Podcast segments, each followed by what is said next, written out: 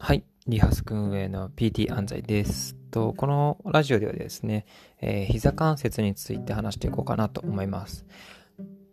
まあ、このラジオでは膝関節の知識どのこのではなくて、膝関節ってかわいそうだよね。膝関節守ってあげましょうっていう話です。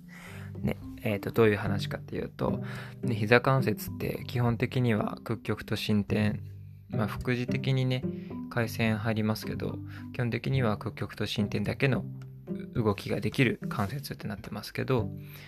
えー、膝関節を挟んでる側関節とか股関節って結構、あのー、制限かかりやすいですよね。股関節制限かかってもそうだし側関節に制限かかってもそうなんですけど、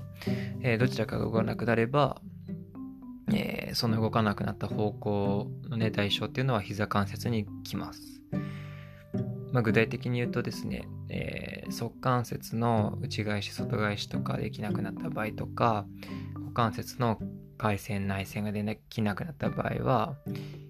えーと、膝関節にその回旋ストレスというのはかけかけることになってきます。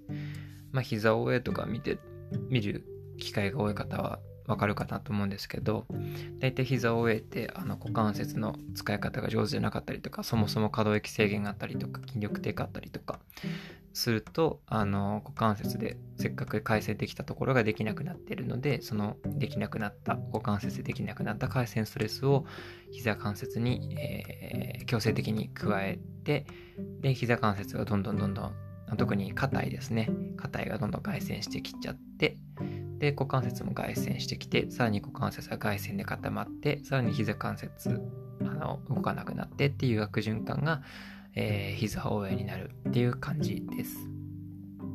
で、何が言いたいかっていうと、えー、膝関節疾患、まあ、膝応援とか、だいたい膝関節症とか、えー、見るときはですね、必ず、えー、膝関節だけじゃなくて、股関節と側関節を見てあげた方がいいですよっていうことですね。そもそも膝関節じゃなくて質関節っていうのが正式名称なんですけど、ね、えっと、ちゃんと質関節って呼びながら、あの、臨床に出てくださいね。まあ、あの、バイザーやる先生方はね、膝関節じゃなくて質関節って学生さんに教えていただけるといいかなと思います。